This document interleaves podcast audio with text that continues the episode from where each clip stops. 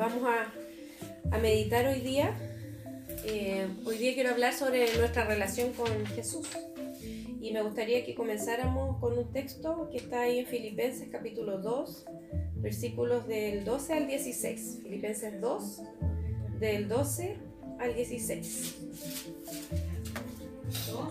Filipenses 2, del 12 al 16.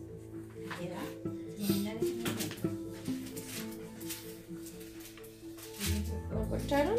Sí. Ya, dice, por tanto, amados míos, como siempre habéis obedecido, no como en mi presencia solamente, sino mucho más ahora en mi ausencia, ocupaos en vuestra salvación con temor y temblor, porque Dios es el que en vosotros produce así el querer como el hacer por su buena voluntad. Haced todo sin murmuraciones y contiendas para que seáis irreprensibles y sencillos hijos de Dios, sin mancha en medio de una generación maligna y perversa, en medio de la cual resplandecéis como luminares en el mundo, asidos de la palabra de vida, para que en el día de Cristo yo pueda gloriarme de que no he corrido en vano, ni en vano he trabajado. Eh, hoy día quería hablar sobre esto, pero quería enfocarme en una parte del texto donde dice, ocupaos en vuestra salvación con temor y temblor. No, la palabra temblor, ¿la puede cambiar? Con temor y eh, tiritones. Ya.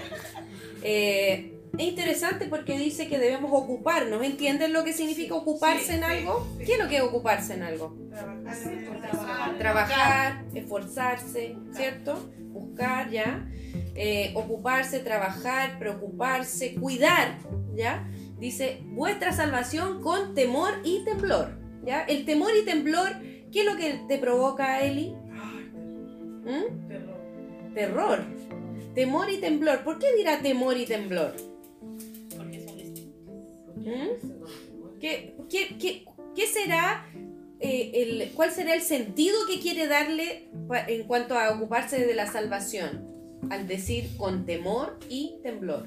O sea, Porque habrá que cuidarle. el peso, que, que sea algo importante. Ah, muy bien. Que sea algo importante, que pensemos no solamente, ¿no es cierto? Eh, a- digamos, eh, que no lo hagamos solamente así como por necesidad, pero también eh, considerando, porque el temor y el temblor tiene que ver como con un respeto, una reverencia tan grande, cuidando de algo que es tremendo, que quizás no dimensionamos cuán importante puede llegar a ser. ¿Entienden? Es eso lo que quiere decir. Y es interesante porque eh, aquí usa la palabra ocuparse de la salvación, ¿ya? Y yo estoy haciéndoles el discipulado a las chicas el, día viernes y ya también la Eli pasó por ahí, bueno, la, la Sonita hace tiempo, ya se le debe haber olvidado. Pero ahí hablamos sobre la salvación, es, es parte de... Y, y pasó que el día viernes eh, les di la clase a ellos y mi esposo estaba escuchando. Y después cuando terminó la clase yo fui y me dijo, ¿sabes Que estuve meditando en esta clase que damos. Me dijo, y mira, hay algo que yo quiero agregarle. Y lo que, lo que él me aportó ese día es como que me abrió una, una dimensión mayor para explicar sobre la salvación. Pero ¿qué es si nosotros pudiéramos poner y explicar qué es la salvación? ¿Qué es la salvación? ¿Qué, qué es lo que es la salvación? Pero.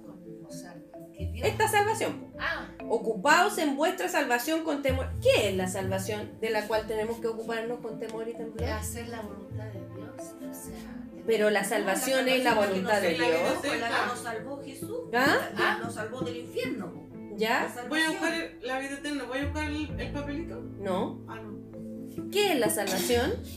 ¿Es la vida eterna? Es el regalo que Dios nos dio. ¿Es pasar de un estado a El otro? regalo que Dios nos dio. ¿El regalo que Dios nos dio? ¿Ya? ¿Tienes que cuidar el regalo? Sí.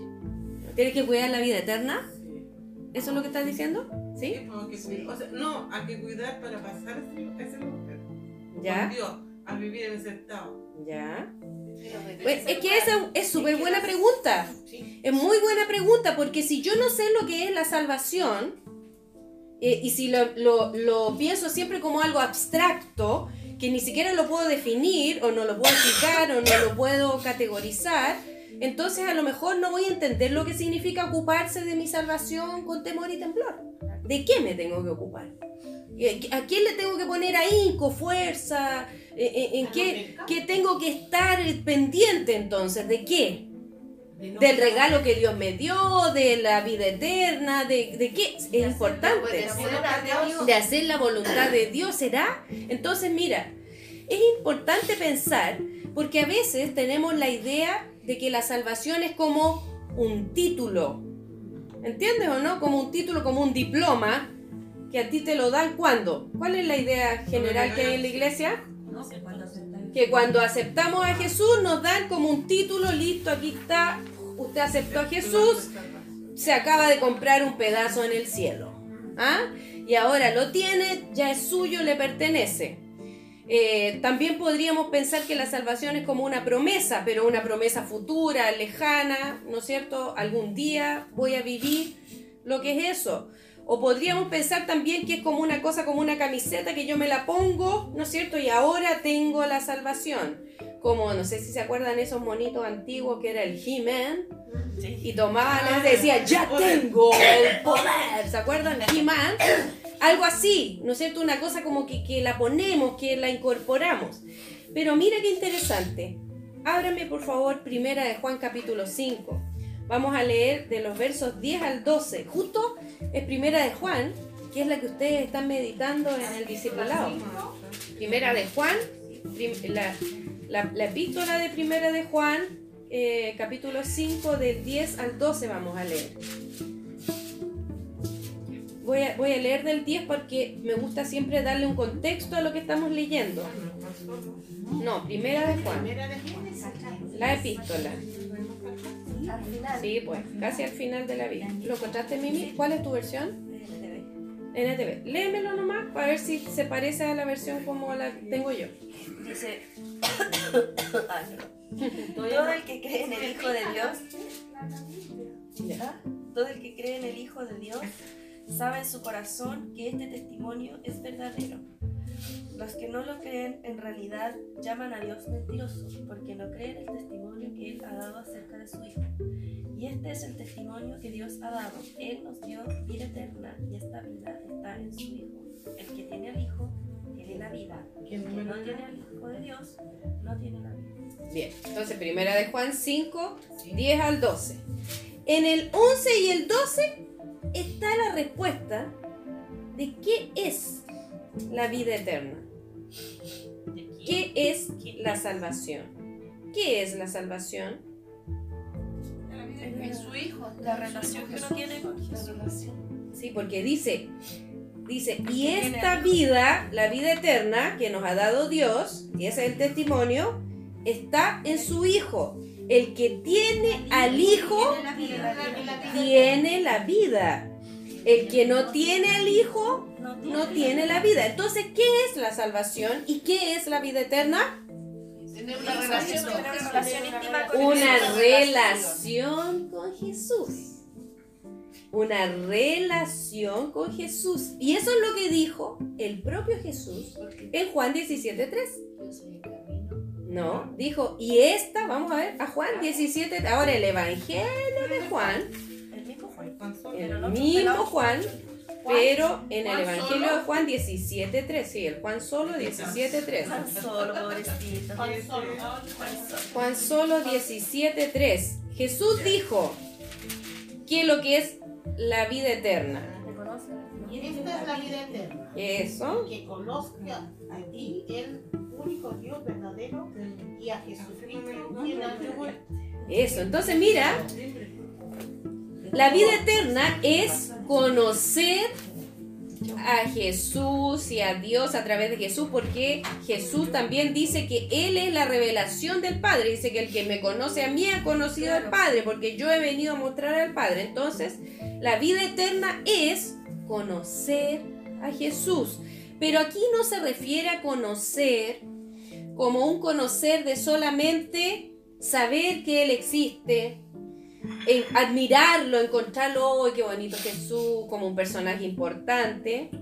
La palabra conocer aquí está hablando de una relación íntima. Entonces, la vida eterna es una persona.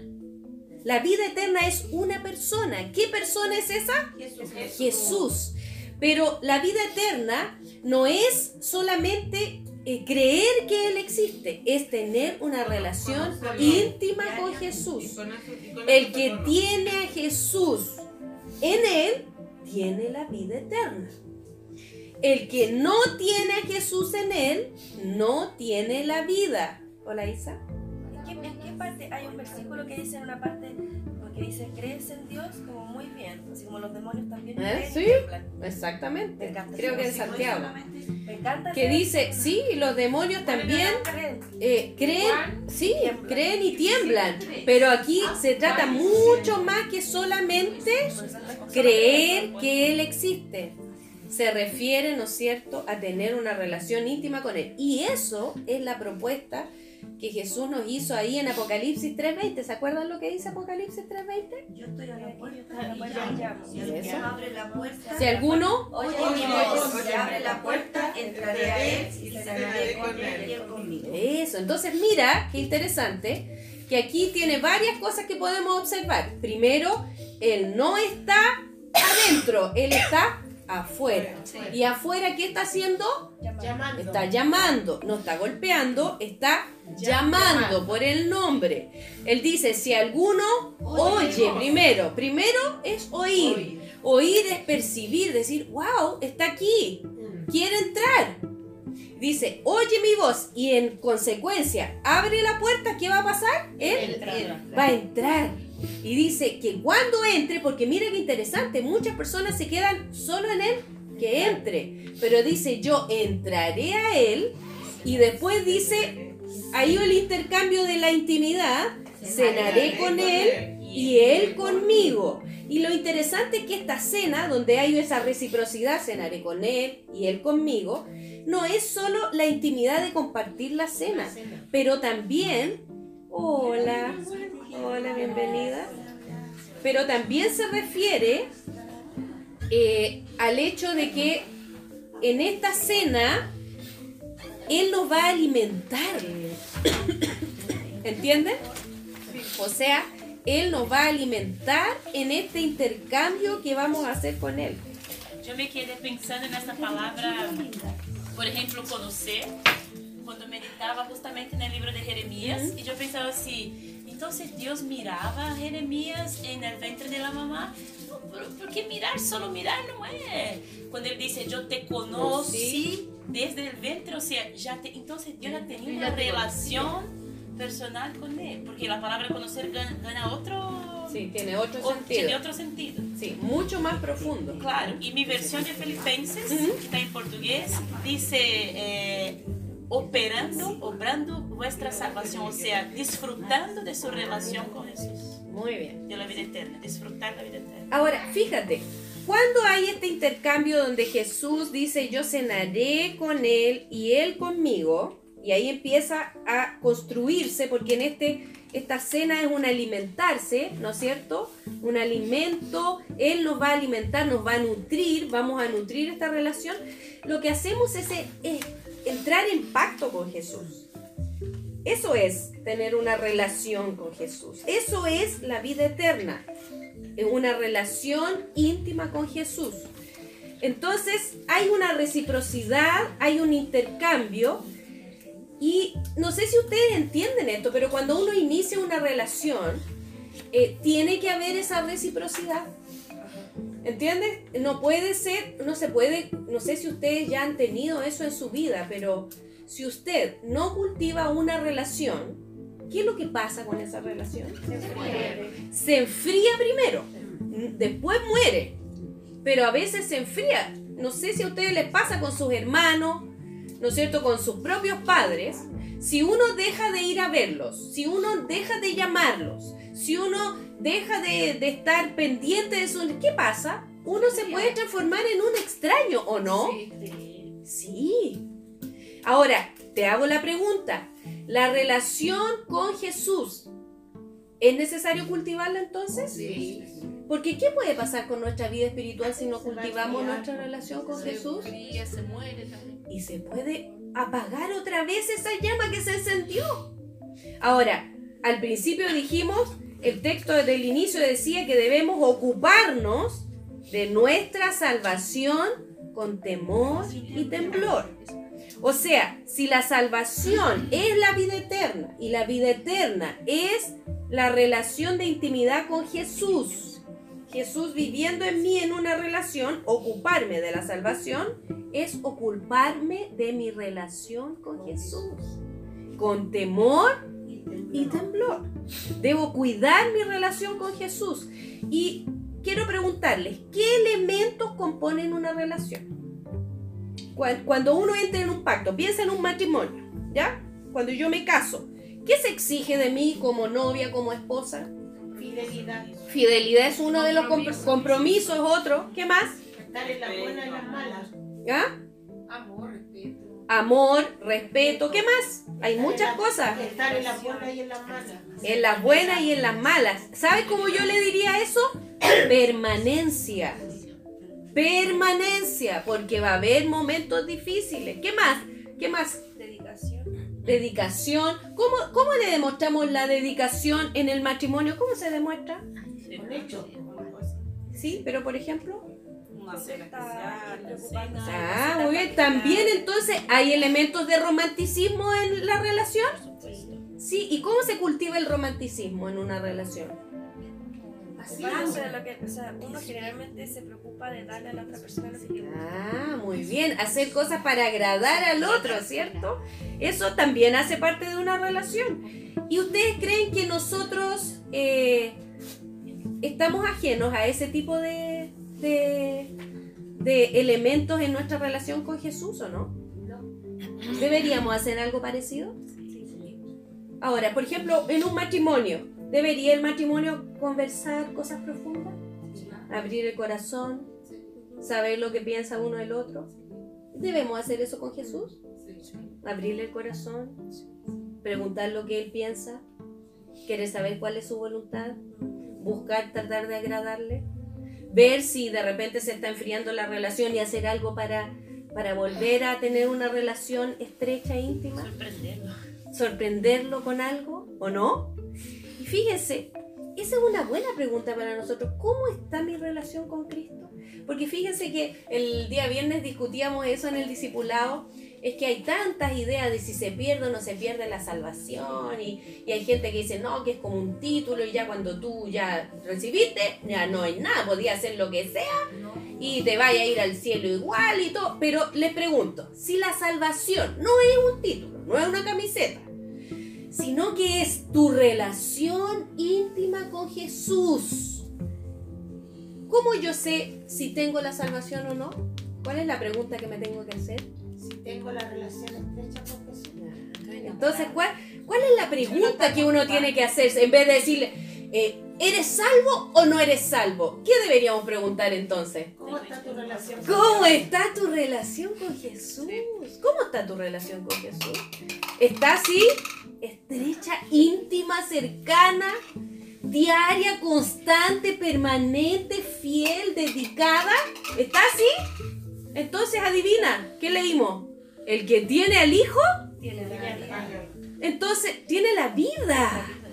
Eso significa que si, ¿se acuerdan la preguntita que le hice en el discipulado? Si tú sales de aquí, ¡pum!, te morí y te vas al cielo y el Señor Jesús te pregunta, ¿por qué te tengo que dejar entrar?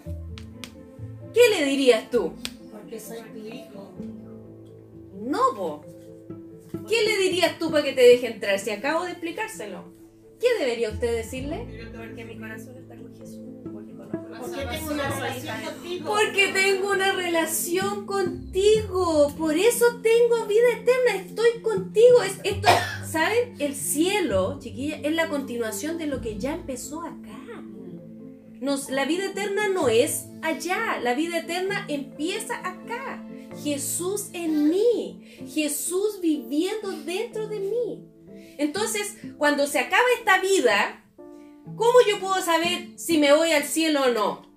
Con la relación con Jesús. Sí, pero ¿cómo está mi vida con Jesús cuando yo parta. Ese es el punto. Si el día que yo me muera estoy en comunión con Cristo, esto- voy a seguir nomás. Es la continuación de esto. Pero por la eternidad. ¿Entiendes? Entonces, por eso ahora tiene más sentido en Filipenses 2. Cuando dice, ocúpense de su salvación, de su relación con Jesús, con temor y temblor. Eso significa todos los días cultiva tu relación con Jesús. No la dejes enfriar. No dejes que, eh, no dejes que tu relación con Jesús se apague. No dejes que se seque, no dejes que se aparte, no dejes que no te enojes con Él, no te vayas lejos de Él. ¿Por qué? Porque nuestra tendencia es apartarnos de Él. Y vamos a leer Juan capítulo 15, por favor. Desde el versículo 1, Juan 15. Juan 15. Y fíjense que desde esta misma perspectiva, Juan 15. Sí, desde el primero vamos a leer. Quiero leer todos los versículos hasta el 16. Pero quiero que ustedes, cuando vayamos leyendo Juan 15, del 1 al 16, vayan meditando de inmediato en esto, de por qué entonces Jesús hace tanto énfasis aquí en esta permanencia y la unidad, hablando de la relación, porque al final la salvación es Jesús en mí, Jesús en nosotros. Mira, él empieza diciendo, yo soy la vid verdadera y mi padre es el labrador. Todo pámpano que en mí no lleva fruto, y acuérdense que el pámpano es esa parte que queda unida al tallo, al tronco grande, que es lo que sujeta el fruto, ¿ya? Eso es. Entonces dice, todo pámpano que en mí no lleva fruto, ¿qué va a pasar? Lo quitará. Y todo aquel que lleva fruto, lo limpiará para que lleve más fruto. Ya vosotros estáis limpios por la palabra que os he hablado. Y aquí en el 4 da la orden. Dice, permaneced en mí y yo en vosotros. De nuevo ven la reciprocidad. Yo en ustedes, ustedes en mí. Como el pámpano no puede llevar fruto por sí mismo si no permanece en la vid, así tampoco vosotros si no permanecéis en mí. Yo soy la vid, vosotros los pámpanos, el que permanece en mí y yo en él, este lleva mucho fruto, porque ¿qué dice después? Separados de mí. Porque separados de mí nada, nada podéis hacer. O sea, la vida, no solo la vida eterna, pero la vida, la vida espiritual, depende de nuestra unión con Cristo. El que en mí no permanece, dice, será echado fuera como pámpano y se secará y los recogen y los echan en el fuego y arden. Y es bien fuerte este versículo. Es bien fuerte porque dice que el que no permanece se va a secar primero. ¿Ves? Y después lo van a sacar y lo van a echar al fuego. Peor, ¿no es cierto? Dice, si permanecéis en mí y mis palabras permanecen en vosotros, ahí dice, pedid todo lo que queréis y os será hecho. Entonces mira, el pedir todo lo que queramos y que sea hecho es una promesa, pero es una promesa que depende de la otra parte. ¿Y cuál es la otra parte que dice ahí en el 7? Pero hay dos cosas. Es permanecer en Él, que es la relación, y que sus palabras permanezcan en nosotros. Ahora dice, en esto es glorificado mi Padre, en que llevéis mucho fruto y seáis así mis discípulos. Interesante porque cuando yo meditaba en esto pensaba, igual para el Señor es súper importante el fruto. Porque, ¿saben? ¿Saben cómo uno puede saber si una persona realmente tiene salvación? Relación, salvación por el fruto. El fruto, ¿cuál es el fruto de la salvación? Es el cambio de vida. Es ver a Cristo en la vida de la otra persona. Y Él dice, Él dijo aquí, si permanecéis en mí, van a llevar fruto. Y si llevan fruto, mi Padre será glorificado. Pero si no permanecen, se van a secar. Y entonces a veces uno por el fruto, ¿se acuerdan que el, otro texto, eh, hay otro que habla sobre los árboles y dice que el árbol se conoce por los frutos? Entonces nosotros sí podemos saber si una persona tiene una relación con Cristo. ¿Cómo? Por el fruto, por los frutos que está dando. Ahora, dice el 9, como el Padre me ha amado, así también yo os he amado. Permaneced en mi amor. Y esta es como la clave para la relación. ¿En qué debemos permanecer? En ese amor que Él nos ha prometido y nos ha dado. Y ahí Él dice, si guardareis mis mandamientos, permaneceréis en mi amor. Mira qué interesante, que la forma de permanecer en el amor de Jesús es obedeciendo. Es haciendo lo que Él quiere que hagamos. Dice, así como yo he guardado los mandamientos de mi Padre y permanezco en su amor. O sea, Él quiere que nosotros sigamos su ejemplo, que hagamos lo que Él hizo. Él guardó los mandamientos de Dios y permaneció en el amor de Dios. Estas cosas os he hablado para que mi gozo esté en vosotros y vuestro gozo sea cumplido. Este es mi mandamiento, que os améis unos a otros como yo os he amado. Nadie tiene mayor amor que este, que uno ponga su vida por sus amigos. Vosotros sois mis amigos si hacéis lo que yo os mando. Entonces, esa es la amistad con Jesús. No es que seamos compañeritos ¿ah? y ustedes hacen lo que ustedes quieren y yo los bendigo. No, dijo, ustedes son mis amigos si hacen lo que yo les mando. Ya no os llamaré siervos, porque el siervo no sabe lo que hace su señor, pero os he llamado amigos, porque todas las cosas que oí de mi Padre os las he dado a conocer.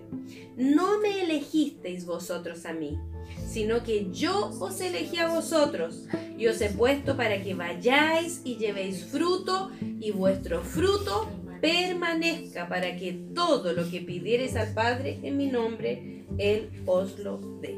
Interesante que eh, la vida eterna es permanecer en nuestra relación con Jesús, pero permanecer requiere obediencia. Permanecer requiere obediencia. Y si ustedes han caminado, no sé cuántos años han caminado con Jesús, ustedes saben que Jesús nos pide obediencia. Y constantemente nos está mostrando cosas que quiere que cambiemos, que quiere que dejemos de, de- de nuestra vida, que abandonemos. Si nosotros queremos eh, permanecer y cuidar con temor y temblor nuestra salvación, tenemos que obedecer a Cristo.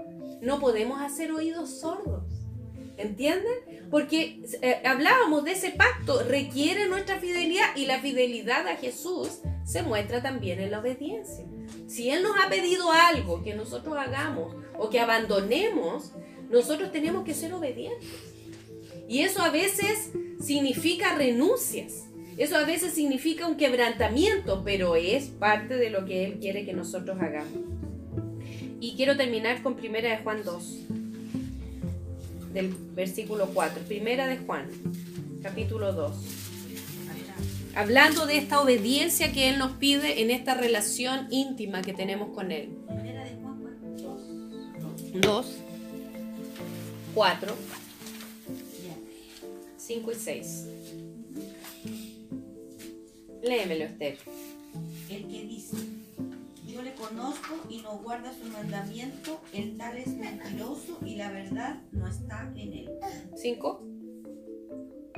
Pero el que guarda su palabra, en este verdaderamente el amor de Dios se ha perfeccionado. Por esto sabemos que estamos en él. 6. El que dice que permanece en él debe tam- también andar como él anduvo. Entonces, hermanas queridas, ¿quiere usted tener certeza de su salvación? Usted puede tenerla. Porque la salvación es una persona. ¿Quién es? Jesús. Jesús. Pero la salvación no es solo decir, oh, qué lindo Jesús, maravilloso. Es tener una relación íntima con Jesús. Salvación es relación íntima con Jesús. Para estar en relación íntima con Jesús, yo no solamente tengo que conocerle de decir, oh, qué lindo, yo acepté a Jesús un día hace como 25 años, pero nunca más hablé con él. No, para tener, para eh, tener una relación con Jesús yo debo permanecer y permanecer significa obedecer, guardar los mandamientos. Y aquí dice que el que dice que conoce al Señor. Y aquí está el conoce de nuevo. Dice, ah, yo tengo una relación. No, yo soy cristiana. No, yo soy salvo. Pero no guarda los mandamientos. ¿Qué dice aquí? ¿Qué es? Ah, dice que es mentiroso y la verdad no está en él. Dice, se está creyendo el cuento porque, ¿qué leímos en Juan 15? Por el fruto se conoce. El que permanece da fruto. El que no da fruto no está pegado a la vid. No está. No, es, los fru- el fruto no se puede inventar, hermanos. No se puede inventar. Es producto de la relación. Ahora dice, el que guarda su palabra, ¿qué dice aquí? En este verdaderamente el amor de Dios se ha perfeccionado y por eso sabemos que estamos en él. Por eso podemos tener certeza de la salvación. Porque estamos en Cristo, porque hay una relación íntima. Y el que dice entonces que permanece en Él, ¿qué debe hacer? Debe andar Como el como como Él anduvo. ¿Y cómo Él anduvo que leímos antes? ¿Cómo Jesús anduvo? Nosotros leímos que decía, así como yo he guardado los mandamientos de mi Padre y permanezco en su amor, así también tienen ustedes que hacerlo. Entonces, ¿cómo tenemos que andar nosotros? Tenemos que andar obedeciendo. Entonces, mi desafío para ti en este día, esta semana, es el siguiente. Yo quiero que tú te preguntes, ¿cómo está tu relación con Jesús? ¿Has cultivado tu relación con Jesús? Tú no puedes vivir del pasado, de una decisión que hiciste un día y te olvidaste. Tú tienes que cultivar tu relación con Jesús todos los días. Tienes que buscarle, tienes que santificarte, tienes que leer la palabra todos los días. Porque eso es estar en comunión con Jesús. Tienes que hablar con Él todos los días. Eso es estar en comunión con Jesús. Pero principalmente tienes que obedecerle todos los días. Porque eso es estar en Él. Eso es andar como Él anduvo. Eso es la salvación. Es obedecer a Cristo. Eso es permanecer en Él. Y para eso debemos cuidar nuestra salvación con temor y temblor. Todos los días, hermana, pregúntate, ¿estoy conectada con Cristo? ¿Qué es lo que me está apartando de Jesús? ¿Serán los quehaceres de la vida? ¿Serán las preocupaciones? ¿Serán los temores? ¿Serán las angustias? ¿Qué es lo que me aparta de Jesús? ¿Será que mi relación con Jesús se ha enfriado? ¿Será que me he vuelto más religiosa? ¿Será que me he vuelto desobediente? Y a lo mejor hay algo que Jesús hace tiempo que me está pidiendo y yo me hago la lesa y me hago la tonta y me hago, ah, no, no, si me ama igual. Ah, Pero el Señor me sigue insistiendo y me dice, "Aba- a- abandone ese pecado y yo le, le doy, le doy de nuevo. Entonces es tiempo de examinar nuestra salvación, examinar nuestra relación con Jesús, examinar cómo está nuestra vida cristiana. Porque tal como dice aquí, no basta decir yo le conozco. No basta decir yo soy salva. No basta decir yo tengo a Jesús. Hay que mostrar el fruto. Y el fruto es la obediencia, la permanencia, el amor, el ser perfeccionados en ese amor y caminar todos los días cultivando esa relación con Jesús.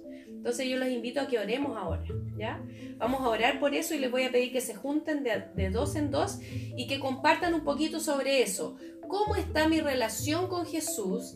Y oremos una por otra para que esa relación con Jesús, si está adormecida, se despierte, si está, se está enfriando, se vuelva, ¿no es cierto?, a avivar, si, si está lejana, se, se acerque, etcétera, etcétera. Vamos a orar por nuestra relación con Jesús, ¿les parece? Así que vamos a juntarnos y vamos a orar.